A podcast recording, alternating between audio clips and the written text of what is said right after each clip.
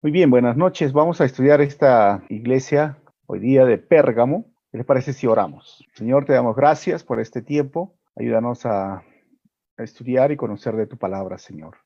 Háblanos a través de estos versículos y enséñanos qué mensaje también tienes para nosotros a través de este, de esta, de este mensaje para para la iglesia. Pido esto en tu nombre, Jesús. Amén. Muy bien, pues déjeme compartir ahí mi, pantalla un ratito y, ver uh, lo que estamos estudiando ahora. Es una, una más de las iglesias, debería ser la tercera iglesia para nosotros. Son siete iglesias, siete mensajes y ahora vamos a ver Pérgamo. Recuerden que este mensaje de las siete iglesias de Apocalipsis, nosotros vamos a ir estudiando iglesia por iglesia. Ya hemos hecho ya una una, una pequeña introducción de lo, que, de lo que vendría a ser para nosotros el, tiempo. No sé si recuerdan, si yo les puedo poner acá eh, la interpretación que se habla de que, por ejemplo, la primera iglesia, Éfeso, representa la iglesia que ha sido atractiva, Esmirna, la iglesia que ha sido sufriente. Entonces, cada una de las iglesias tiene una particularidad muy, muy especial y que nosotros lo estamos estudiando ah, versículo por versículo. Entonces, ah, a medida que vamos estudiando, eh, vamos a ir viendo los detalles. Estamos aquí del 314 al 590, diríamos, ¿no? Después viene Teatira, del 590 al 517, pues viene Sardis, Filadelfia y la Odisea. Poco a poco vamos a ir viendo. Recuerden que esta parte de la introducción sí lo voy a mencionar, que es básicamente ah, cuáles son las tres perspectivas de cada iglesia cuando nosotros estudiamos. La primera es que la iglesia de Pérgamo durante la época de, Juan fue una iglesia que se dejó seducir por prácticas paganas. El paganismo lo llamamos a aquello que no no refleja la adoración verdadera a Dios. El paganismo tiene esa particularidad de adorar a los ídolos o a las personas. Recuerden que en el tiempo de los griegos o los romanos, ellos adoraban también a sus seres queridos que habían muerto o que habían fallecido, y ellos estaban en un, lugar que se llamaba el panteón. De ahí tenemos nosotros la palabra panteón, pues, ¿no? Pero ellos lo adoraban y le prendía, y lo prendían velas y hacían muchas cosas, eso vamos a ver. Otra perspectiva de esta iglesia es que la época de la historia de la iglesia, de la cual estamos viendo, se caracterizó por la unión entre la iglesia y el Estado. O sea, esta etapa marca el nacimiento del catolicismo en su más, diríamos, primaria expresión con Constantino del año 313 al año 590, y la tercera es que existen cristianos que aunque no niegan el señorío de Cristo en su vida, están casados con el mundo. O sea, tres, tres perspectivas, ¿no? Es una iglesia que existió históricamente, se sumergió a las prácticas paganas. Segundo, es una época de la iglesia, y lo vamos a ver cuando se casa con el Estado, porque esta es la idea de Pérgamo, se llama matrimonio. Y tercero, que hasta el día de hoy, hoy día mismo, conoceremos cristianos, o quizás tú conozcas cristianos, que aunque no niegan el señorío de Cristo, están involucrados, casados todavía con el mundo y vamos a ver si lo son o no lo son. Entonces, como estamos estudiando, la dedicatoria sería la 12A, la identificación 12B, el reconocimiento el 13, la reprensión versículo 14 y 15, la advertencia, el versículo 16, y el desafío o el reto final, el versículo 17. Las siete iglesias del de, Apocalipsis están en esta parte de Asia Menor. Acá está la isla de Patmos, y la iglesia primera que está aquí es, es Éfeso, luego Esmirna, y luego está Pérgamo. Ahí vamos a ir estudiando. La siguiente nos tocaría Tiatira, y así vamos a ir Sardis, Filadelfia y la Odisea. Recuerden, cada uno tiene su propia mensaje. La dedicatoria dice, escribe al ángel de la iglesia de Pérgamo. Hoy Pérgamo, lo que vendría a ser como la parte de Turquía, ah, es una, hay muchas ruinas y uno puede visitar, eh, una ciudad que que ha sido, si ustedes mirarían las ruinas, pues es espectacular, o sea, la forma en que se trabajó, los detalles, está construida así, hay unas montañas que están rodeando, y Pérgamo llegó a ser una acrópolis, quiso ser mejor que Atenas. Esta es una figura de lo que estaba construido en todo ese, terreno, era espectacular, sus templos, la forma en que estaban adorando a sus dioses, era, era una ciudad realmente muy, muy, muy bonita. Hoy este es la, el Pérgamo moderno, y estas ruinas quedan, estas ruinas que ustedes ven acá, eh, se dice que esta era la parte del templo a uno de sus dioses, que dioses lo vamos a ver, ¿no? Entonces, a manera de introducción, vamos a ver el contexto histórico en el cual se está dirigiendo la carta a Pérgamo. Primero, era la capital del Asia Menor desde el año 282 a.C., era una ciudad muy grande y rica, pese a no estar ubicada en esa principal ruta de comercio, pero era rica. Segundo, su orgullo era poseer la mayor biblioteca del mundo romano fuera de Alejandría, en Egipto. Recuerden que en Alejandría hay una de las bibliotecas que hasta el día de hoy se puede visitar y es una de las más grandes. Y esta biblioteca contaba con 200.000 rollos de papiro. Esta es la biblioteca de Alejandría que uno puede ir y visitar ahora en el museo, pero la otra era también así de grande. Tercero, aquí fue inventado el velum. ¿Qué es el velum? Es un cuero procesado de animal usado para escribir, el cual fue desarrollado porque Alejandría no quiso seguir vendiendo papiro. Entonces, ya en el cuero se empezó a escribir.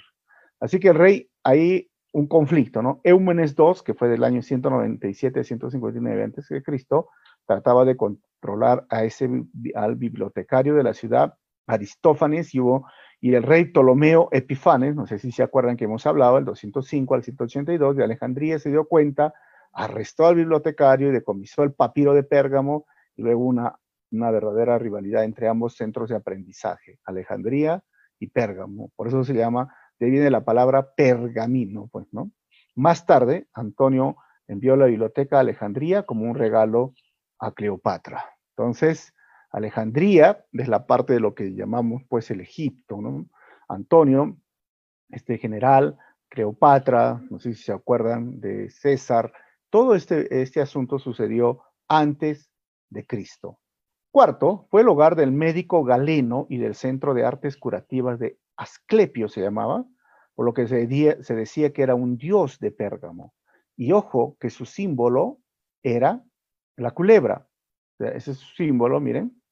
Y hoy este símbolo de lo que llamamos el Asclepius, eh, la Facultad de Medicina, hasta la OMS, no sé, no me he fijado bien, pero lo tiene, ¿no? Como un símbolo de la sapiencia, de la investigación, del conocimiento. Esto lo podemos ver, ¿ok? Quinto, también poseía un templo a Roma y al emperador Augusto César, que estuvo en el 29 después de Cristo, eh, o Augusto, perdón, y siendo el centro administrativo, se llamaba el Neócopros del culto al emperador.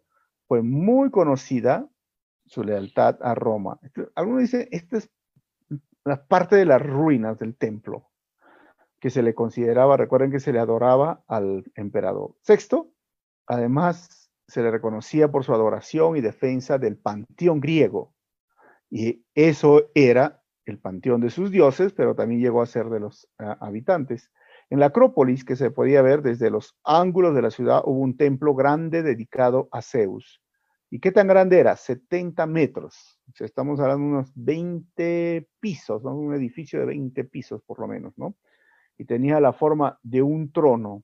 Por eso el texto habla el trono de Satanás. Algo así, si ustedes lo pueden ver ahí en la pantalla, era el tipo de asiento y que se, uno miraba toda la ciudad y eso era el tipo de un trono, de un asiento.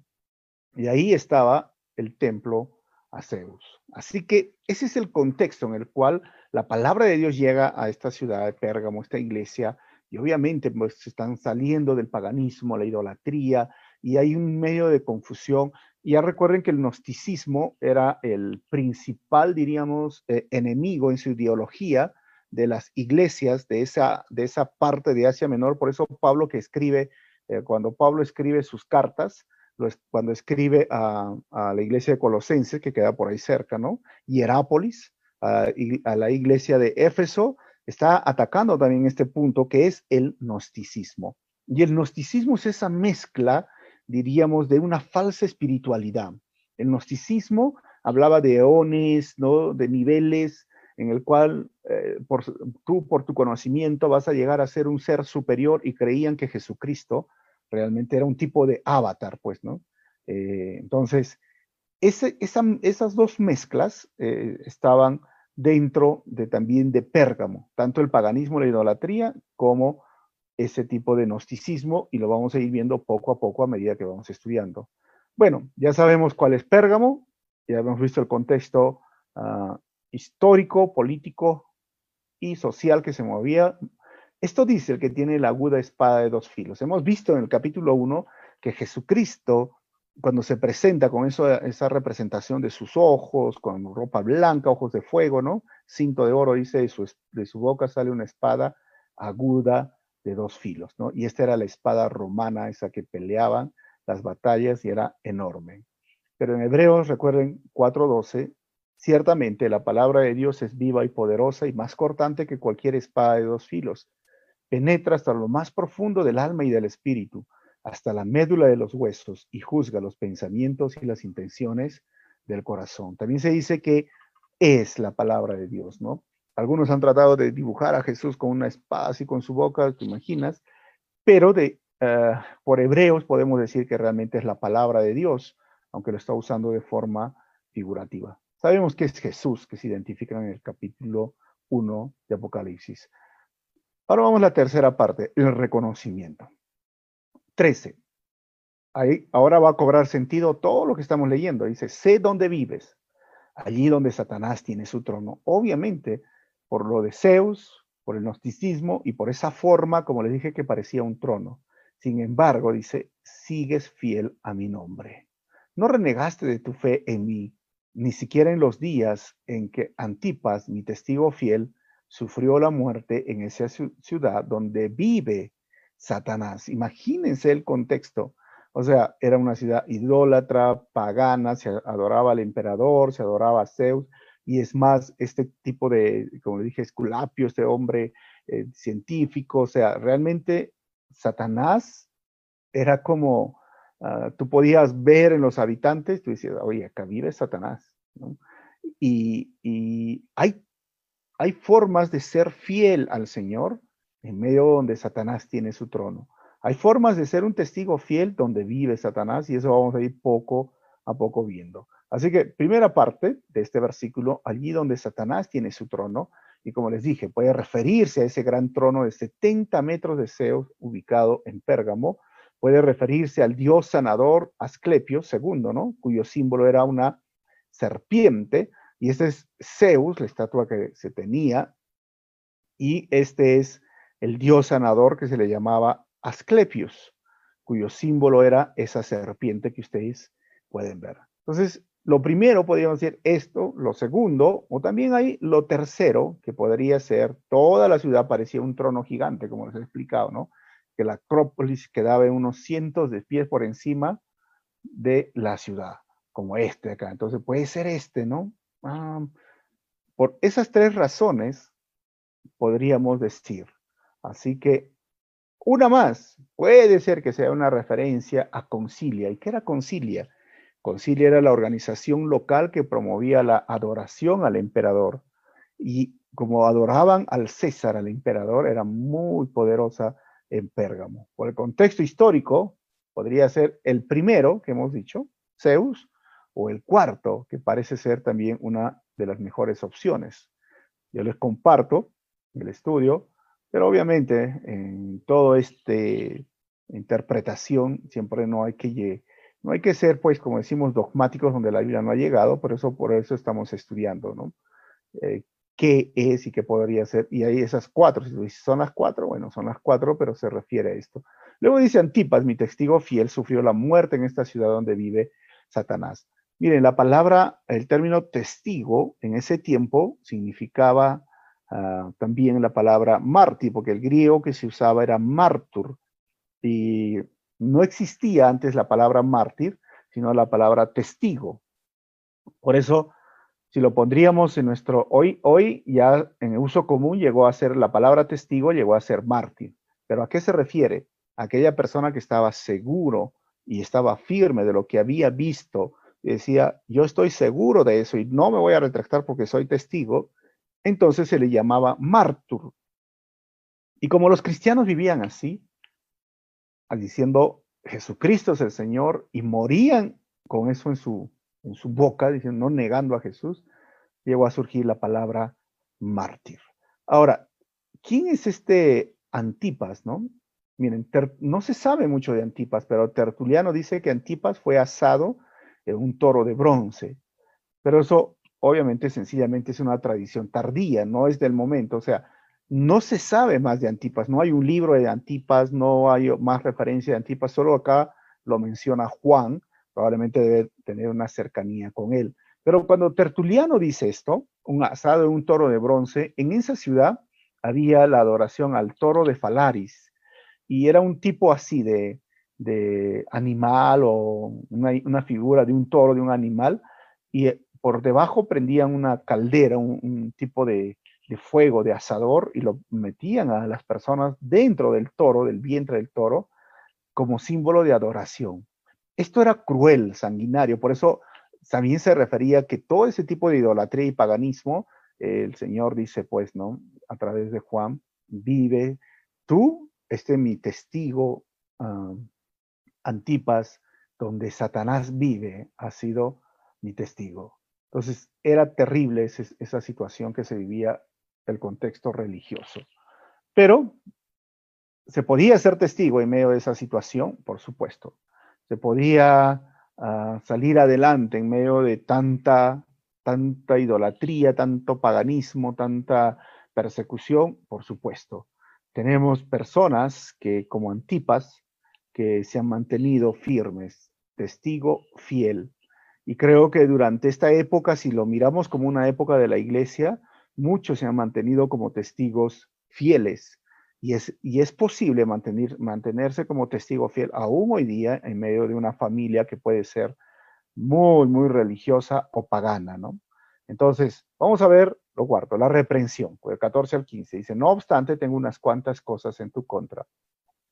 ¿Y cuáles son las cosas que tienen en su contra? Que toleras ahí a los que se aferran a la doctrina de Balaam, el que enseñó a Balac, a poner tropiezos a los israelitas, incitándoles a comer alimentos sacrificados a los ídolos y a cometer inmoralidades sexuales.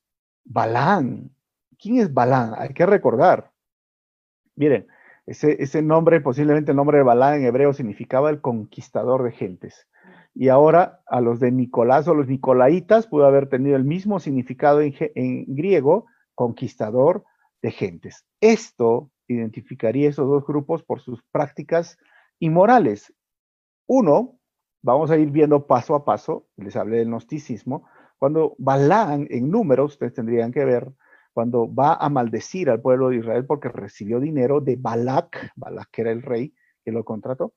Entonces, la burrita, ¿se acuerdan? No quiere ir, ¿no? Su burra, y le empieza a pegar Balac, y dice, y la, y la burra no habla, y hasta que el momento cuando se le abren los ojos a, a Balaam, porque había un ángel, se asusta y luego es reprendido Balaam. Se pone mal, estoy resumiendo la historia, pero ustedes tendrían que ir a números. Entonces, lean números capítulo 22 hasta el capítulo 25, son tres capítulos, del 1 al 25, 9. Eso es en números lo que sucedió. Pero ¿qué tiene que ver en el Nuevo Testamento y por qué lo menciona ahora la doctrina de Balán? ¿A qué se refiere con su doctrina? Es su historia. Pero eh, habla de la doctrina en Judas, el error y su camino. Miren, y también en Pedro, ¿no? ¿Cuál fue el camino de Balán? Según segunda de Pedro, capítulo 2, versículo 15, su camino era el de la codicia. O sea, los servicios de Balán siempre estaban para venderse.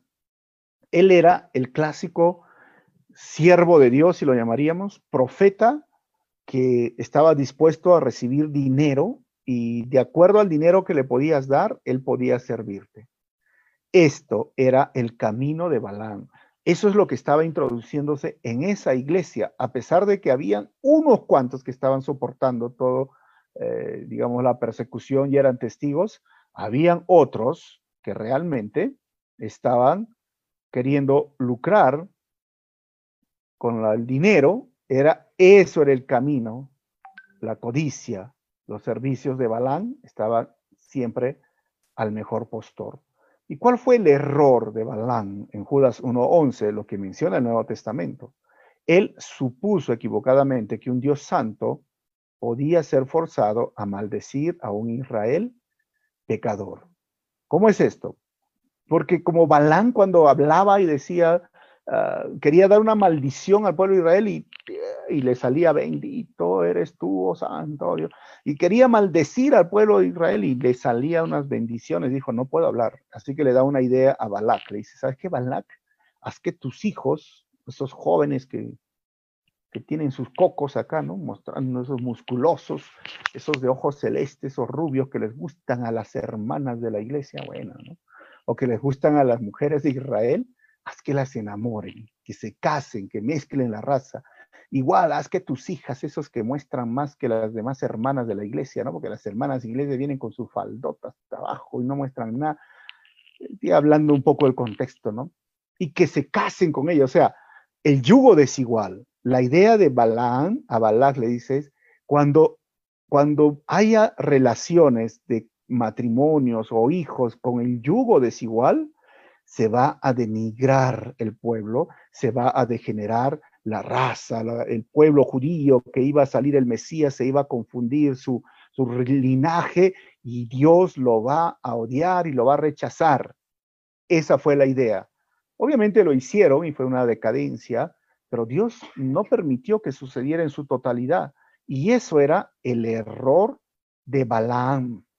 ¿Cuál? Supuso equivocadamente que un Dios santo podía ser forzado a maldecir a un Israel pecador. Pero no se olviden que la gracia también estaba en el Antiguo Testamento. ¿Y cuál es la doctrina de Balaam? Según lo que dice Apocalipsis 2.14, él sacó la conclusión correcta de que si no puedes maldecirlos, corrómpeles entonces mediante la inmoralidad y la idolatría. ¿Entienden? Entonces, esto es lo que estaba sucediendo en Apocalipsis. Esto es Pedro, Judas y todo lo que habla el, Nuevo Testamento.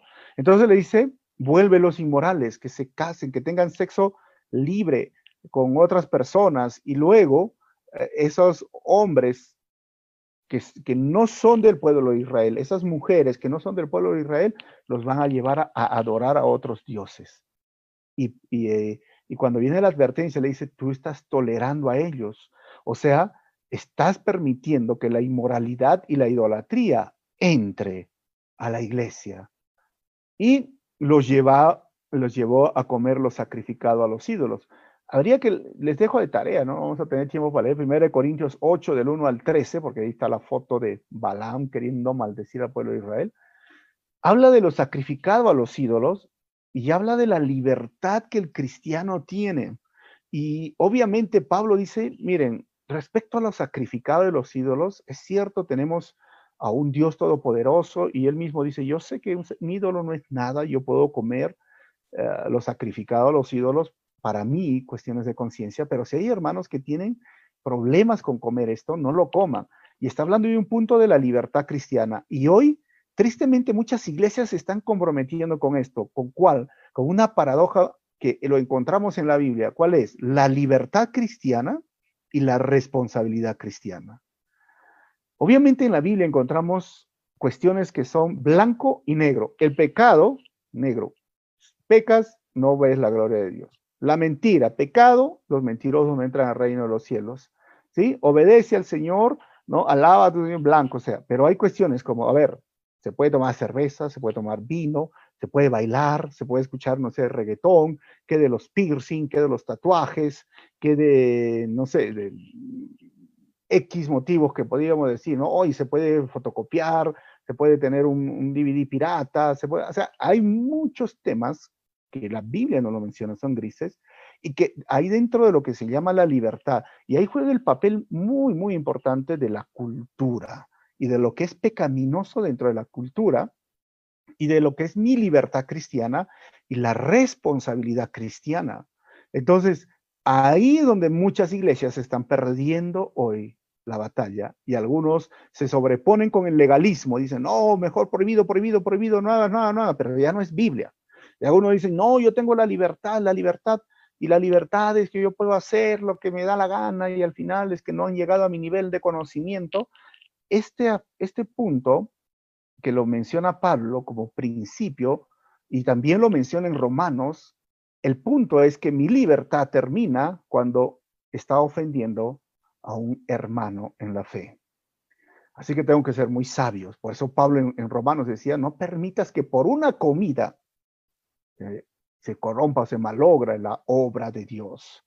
Seamos muy sabios frente a esto, porque eso mezclado, como estamos hablando, ese, ese balán, ¿no? El error de balán que estábamos viendo, y la inmoralidad sexual, y el, el, hecho de abusar de la libertad cristiana, porque si yo digo, sí, sí, tú eres libre, pero ya estás abusando de tu libertad, eso ya no es, eso ya no se llamaría libertad, simplemente porque ya no está acompañado de la responsabilidad cristiana y tiene que ver con el amor al cristiano o al hermano débil.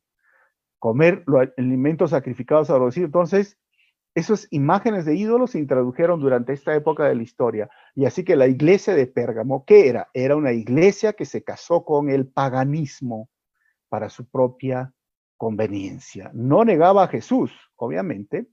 Algunos eran fieles, pero sus prácticas empezaron a deshonrar a él, a deshonrar a nuestro Señor. Poco a poco permitieron que el paganismo entre. Y eso es algo interesante porque las iglesias que poco a poco van aceptando las, cosas del mundo, las costumbres, de, la pecaminosos del mundo, de la cultura en la cual se vive, ¿no? Y esto voy a dejarlo un poquito más claro porque yo me acuerdo que conocí unos amigos brasileros, unos misioneros, y si, y si nosotros como peruanos pensamos en, en Brasil, mira, a mí dice, oye, yo le dije, enséñame a bailar samba, ¿no? Y, la hermana, oh, no, samba, no, no, no, eso es pecaminoso dentro de la cultura. El cristiano no baila samba, aunque hay por ahí ¿Es pecado bailar samba? No, no es pecado bailar samba, sino que es pecaminoso dentro de la cultura y mejor no lo hacemos los cristianos, no lo hacemos. Bueno, entonces, y es curioso que tú puedes ir, digamos, a, en Bolivia, acá en Perú bailamos la saya, pero muchas iglesias, la gran mayoría de iglesias, lo tienen la saya como pecaminoso y es un tema polémico. No bailan los cristianos saya, pero acá sí lo bailan. Entonces, es igual cuando vienen los del occidente, de Europa, Estados Unidos, y dicen, ¡Uy, latino, salsa, baila pues salsa! digo, salsa, ¿qué tan pecaminoso es? Personalmente para mí y mi vida pasada es pecaminoso, yo no quiero bailar salsa. O sea, en un ambiente donde se ofrezca muchas cosas, yo puedo bailar pues en mi, no sé, en la ducha, en cualquier sitio, y hay que ser bien sensible frente a eso, porque poco a poco va entrando el mundo a la iglesia, y cuando te das cuenta, ya ahora eres una iglesia que se ha casado con el mundo. Eso es lo que le pasó a Pérgamo y ese era el mensaje a la iglesia de Pérgamo. Ahora, el cometer inmoralidades sexuales, recuerden que la idolatría para Dios es como el adulterio espiritual, ¿ah? Y Balán enseñó a los moabitas a, a, seducir para su perdición a los judíos a través de la fornicación. Recuerden esto, le dije a sus hijos que sus hijas se casen. ¿Y qué pasó? Constantino sedujo a perdición a los cristianos para que cayeran en idolatría y adulterio espiritual. ¿Cómo, cómo? Sí, Constantino. Constantino fue el que sedujo a los cristianos, porque mientras estamos hablando dentro de la historia de la iglesia, ya año 313, recuerdan que les mencioné en el estudio anterior todos los emperadores que mataron más de 6 millones de cristianos, imagínense, millones de cristianos. Entonces Constantino los seduce ¿Y cómo lo seduce? ¿Cómo lo vuelve eh, pagana al cristianismo? Para que ellos caigan en la idolatría y el adulterio espiritual, porque eso es para Dios y la idolatría es adulterio espiritual, les voy a mencionar. Este es un busto de Constantino que se tiene, el emperador, que para ese momento podría ser un héroe. Y recuerden que el año 325 Constantino convoca al concilio de Nicea y obviamente ayuda un poco a estandarizar el canon del Nuevo Testamento y muchas otras cosas más, pero ¿qué sucedió? Se lo voy a pasar rápido, ¿ah? atentos.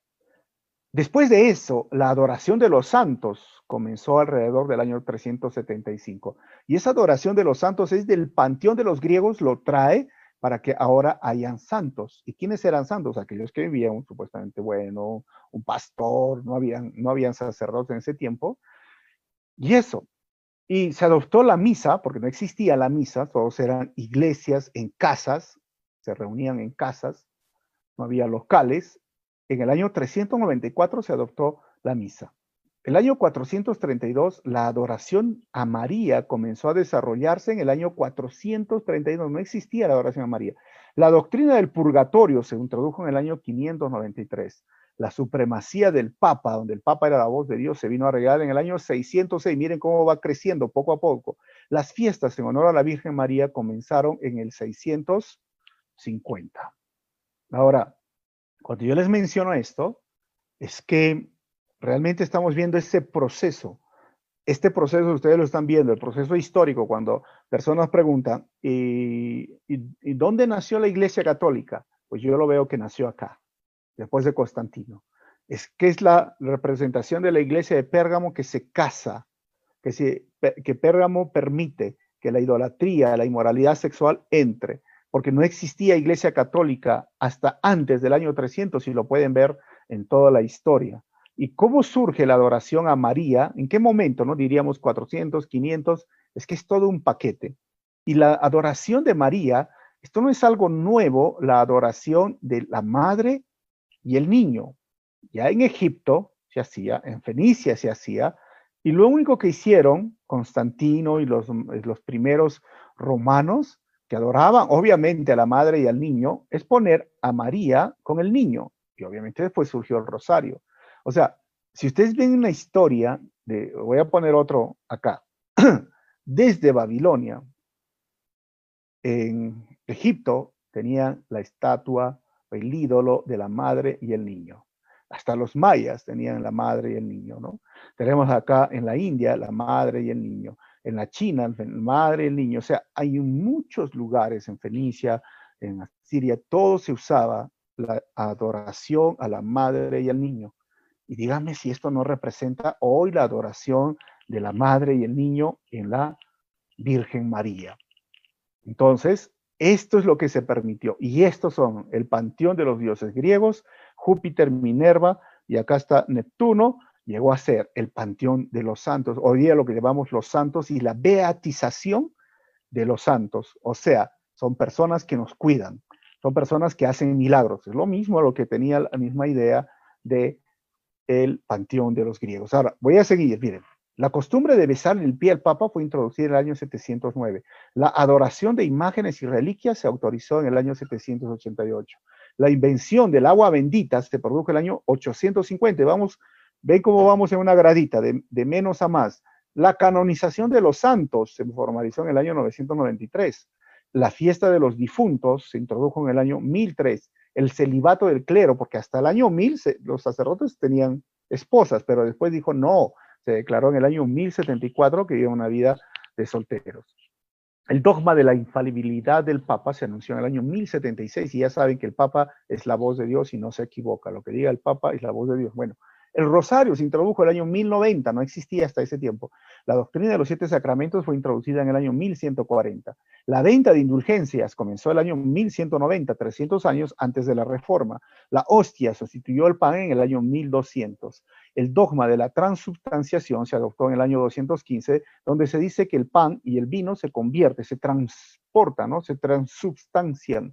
Esto en el verdadero cuerpo, la verdadera carne y la sangre. Para nosotros es un simbolismo. La confesión de sus pecados fue instituida en el año 1215. La veneración de la hostia empezó en el año 1220. El Ave María se introdujo en el año 1315. La copa en la Santa Cena dejó de dárselo al público, fue en el año 1420. 15. El decreto del purgatorio se oficializó en el año 1439. La tradición fue colocada al mismo nivel de las escrituras en el año 1546 y la tradición significaba la interpretación de la Biblia que ellos tenían y después de la reforma, obviamente porque ellos querían ya de una vez definir sus dogmas. Luego se recibieron los libros apócrifos en el canon en el año 1546, porque muchas personas me preguntan, ¿por qué la Biblia católica tiene más libros que la Biblia cristiana evangélica? ¿Es por qué? Porque ellos eh, eh, añadieron el año 1546 estos libros apócrifos, y apócrifo significa no, no santos o no canonizados, no reconocidos. La Inmaculada Concepción de la Virgen María se anunció en el año 1854. No existía hasta ese tiempo la Inmaculada, ¿sí? o sea, la, la concepción de la Virgen María en santidad o virgen, siempre virgen. La doctrina del poder temporal del Papa se proclamó en el año 1864. La presencia personal y corporal en el cielo de la Virgen fue en el año 1950, hace poco nomás. Entonces, el origen de la Iglesia Católica es el trágico compromiso del cristianismo con las religiones paganas que la rodeaban.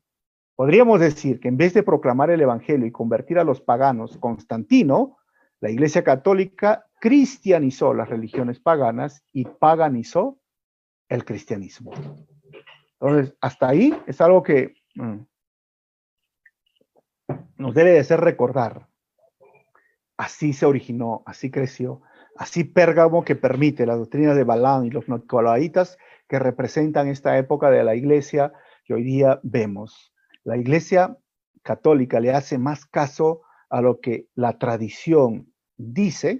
Yo tengo un documento, y si están escuchando otras personas este estudio, pongan su nombre y si quieren recibir eh, ese documento donde habla todos los dogmas, todas las doctrinas que sacó la Iglesia Católica por la tradición que no tienen sustento bíblico y que dice la Biblia sobre eso, que les va a ayudar bastante. Entonces, llegando al punto, cristianizó las religiones paganas, porque era el paganismo, paganizó al cristianismo, y esto es lo que estamos viendo en este estudio. Por eso dice, toleras asimismo a los que sostienen la doctrina de los nicolaitas, que ya lo estudiamos la semana anterior, los nicolaitas, recuerdan que viene de Nicolás y ese tipo de gnosticismo, obviamente en modalidad sexual, toleras, es como el acomodarse, puede definirse como mezclar cualidades de dos cosas diferentes o una concesión de principios. Es que para ellos no había ningún problema, ¿no? Y eso es muy interesante, a veces que hay, que hay iglesias y cristianos que dicen, pero ¿cuál es el problema en bailar? ¿Cuál es el problema en tomar? ¿Cuál es el problema ¿no? en ir a una discoteca? ¿Y cuál es el problema? Y empiezan poco a poco a mezclar cualidades de dos diferentes cosas diferentes o una concesión de principios. Obviamente, dentro del margen de la tolerancia, de la buena tolerancia, sí es bueno cooperar con la gente tanto como podamos, pero rechazar toda lealtad, compañerismo o participación que nos pudiera conducir a prácticas antibíblicas y a la vez inmorales. Eso sí tenemos que tenerlo muy, muy correctamente, ¿no? Porque a veces eh, sí podemos trabajar dentro de algunos los principios fundamentales con algunos eh, otros hermanos o cristianos que piensan así, pero hay un margen. Pero ellos toleraban en el mal sentido. ¿Y cuál era la tolerancia en el mal sentido? que mezclaban la doctrina, la pureza, la santidad y se vendían al mundo. El mundo hoy día en nuestro país tiene una connotación diferente al mundo en Bolivia, al mundo en Brasil, al mundo en Ecuador, al mundo. Muchas personas no entienden esto, hoy y aún al mundo de Estados Unidos o de Inglaterra o de otros países.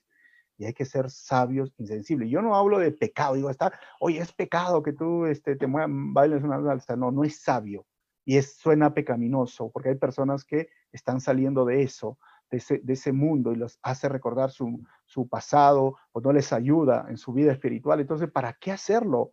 No tiene sentido, simplemente porque yo quiero disfrutar mi libertad. Y ahí es un punto que tendríamos que recordar. Poco a poco, prohibida la tibieza, básicamente, ¿no? Vamos de 70, 60, 50, y poco a poco la iglesia se fue enfriando y el paganismo ganó a la iglesia en esta época del 300 hacia adelante y surge la iglesia católica donde ya no hay nada de Biblia. Y es por eso que surge después la reforma y eso lo vamos a estudiar la próxima semana. Advertencia.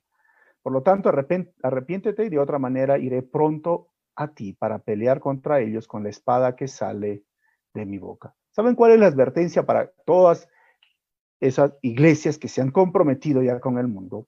O también, como les dije, que son cristianos, que están comprometidos con el mundo, son cristianos que sí reconocen que y saben de la doctrina, Jesucristo, Señor, la salvación, han hecho su discipulado, pero todavía siguen con el mundo, todavía permiten están en su vida acciones pecaminosas, están todavía como casados con el mundo, si lo podríamos decir, ¿no? Un pie en el mundo, un pie en la iglesia, es arrepiéntete. Ese es el mensaje. Ese va a ser siempre el mensaje, porque así, créanme, no van a entrar al reino de los cielos. Lo que dice la Biblia. Por eso, segundo de Crónicas, hoy día para el mundo sería, si mi pueblo que lleva mi nombre se humilla y ora y me busca y abandona su mala conducta, yo lo escucharé desde el cielo, perdonaré su pecado y restauraré su tierra. Mantendré abiertos mis ojos y atentos mis oídos a las oraciones que se eleven en este lugar. Termino con el reto final. El que tenga oídos, que oiga lo que el Espíritu dice a las iglesias. El que salga vencedor, y es el condicional, le daré del maná escondido y le daré también una piedrecita blanca en la que está escrito un nombre nuevo que solo conoce el que lo recibe. Miren, el Señor que se presenta entre los siete candelabros o candeleros y se presenta entre con estrellas, y dice, yo le voy a dar del maná, el maná escondido. Es interesante esto, que de acuerdo con la mitología apócrifa judía, o finalmente no, es que no está dentro de la Biblia, la olla del maná en el arca, ¿se acuerdan que había en Éxodo 16, 4 y 31, 34? Fue escondida por Jeremías, ellos dicen, llevada, o llevada por un ángel al cielo en el momento de la destrucción de Jerusalén en el año 586, porque desde ahí desaparece el arca y muchas cosas, no se sabe dónde está, ¿no?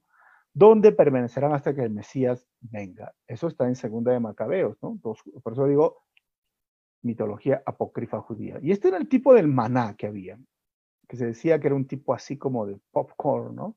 Y luego dice, le daré también una piedrecita blanca, aunque algunos dicen que el maná escondido también basado en lo que dice Juan capítulo 6, lo que hemos estudiado, ¿se acuerdan? Donde Jesús multiplica los panes y todo, dice, yo soy el maná, o sea, yo soy el pan del cielo, ¿recuerdan? Eh, también puede ser eso, ¿no? Bueno, le daré también una piedrecita blanca donde está escrito su nombre. Estas eran las piedrecitas blancas que decía. ¿Y a qué se refiere esto? Esta piedrecita también era llamada la tercera y tenía muchos usos en el antiguo Medio Oriente. Primero, podía ser usada como intransmisible a un banquete especial. No habían pues este, los pases VIP, ¿no? O digamos tu, tu ticket, eh, que era infalsificable, simplemente era en ese tiempo se usaban piedrecitas. Este tipo de piedras eran muy raras encontrarlas, entonces lo hacían. Segundo, también se utilizaba como voto de absolución en un juicio. Agarrabas piedrecita y dice, absuelto, piedrecita, para que tú tengas tu piedrecita dice, mira, yo he sido absuelto de lo que se me condenaba. ¿Ok? Y lo tercero es que simbolizaba la victoria deportiva de un atleta. Cuando vencían se les daba también su piedrecita. Cuarto, demostraba también la libertad de un esclavo. Recuerden que los esclavos podían ser libres, pero ¿qué me hacía demostrarlo? Bueno, una piedrecita blanca. Bueno, en este contexto parece ser la primera. Esa es como el boleto de entrada, como les dije, el VIP, ya que se refiere al banquete mesiánico, un tema común en la literatura apocalíptica judía. Es decir, yo te voy a dar esa entrada. Tú vas a tener esa piedrecita. Ahí va a estar tu nombre para que entres al banquete. ¿Sí? Este nuevo nombre parece representar un símbolo de su reino milenial o un título para el Mesías. Un nuevo nombre que solo conoce el que lo recibe, según Éxodo 28, 36. Y ese nuevo nombre se menciona frecuentemente en el libro de Apocalipsis y tiene que ver, obviamente, con la escritura eh, referente a lo que va a venir. Isaías 56, 5 dice, les concederé ver grabado su nombre dentro de mi templo y de mi ciudad. ¿Y dónde será eso? En el reino milenial. Eso les será mejor que tener hijos e hijas. También les daré un nombre eterno que jamás será borrado. Y aquí promete, al que salga vencedor, le daré esa piedrecita blanca en la que está escrito un nombre nuevo, que solo conoce el que lo recibe. Esa piedrecita, mi boleto, como mi ticket de entrada, o el nuevo nombre que en el milenio va a tener cada uno. Conclusiones finales, hermanos. El arrepentimiento es dejar aquello que estabas haciendo, lo cual ofende a Dios.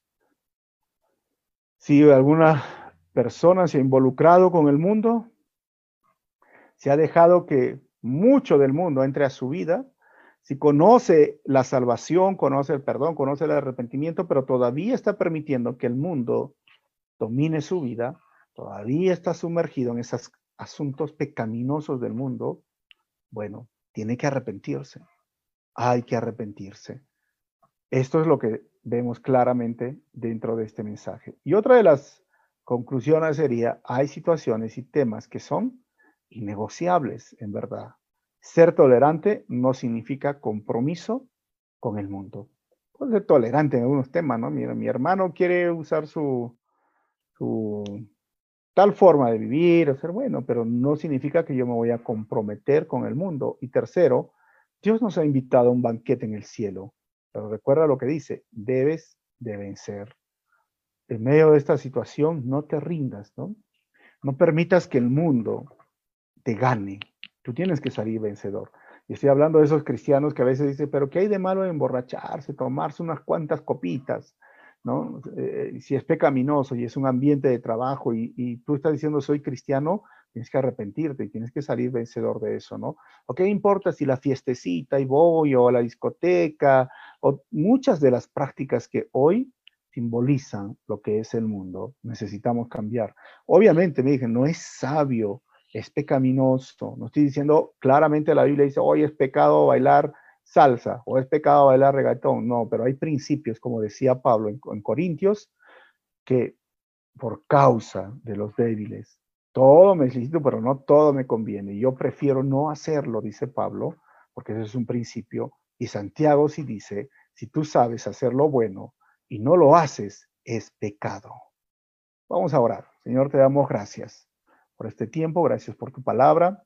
Gracias, Señor, porque tú nos permites vivir cada día para ti.